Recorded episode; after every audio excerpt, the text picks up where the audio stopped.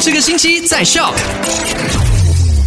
好，我是 Alina，带你一起来 recap 一下昨天的麦快很准跟你聊到的三件实事吧。第一件事情就跟你聊到说，古晋的世龙门发生了这件事情，一名三岁的男童在自己家门口玩，结果被邻居家的犬呢给袭击了，咬伤了头部。避免这样子的情况发生，如果你家里有养狗狗的话，尽量养在你住家范围，不要随便放它去外面跑，以免发生这样子的行为。另外呢，一定要定期带你的狗狗注射这个防狂犬病的疫。苗哦，不然就是违法的。那第二件事情就跟你聊到说，在市屋呢有四名涉及酒驾的司机被控上法庭了，其中两名就是华裔男子，他们遭到的重罚呢包括了吊销他们的驾照、罚款一万令吉，还有坐牢一天。酒驾是非常不负责任的行为，希望大家好好爱惜生命啦，喝酒不开车，开车不喝酒。那第三件事情跟你聊到的呢，就是古今的孙奔大学有学生确诊患上新冠肺炎了，所以如果如果你有接触到这名学生的话，赶快去做检测，并且进行自我隔离十四天。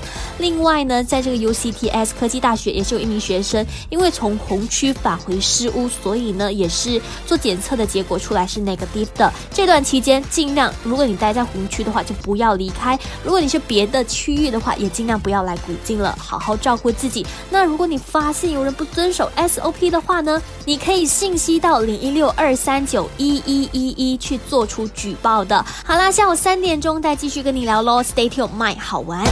赶快到 Play Store 或者 App Store 下载 Shop S Y O K。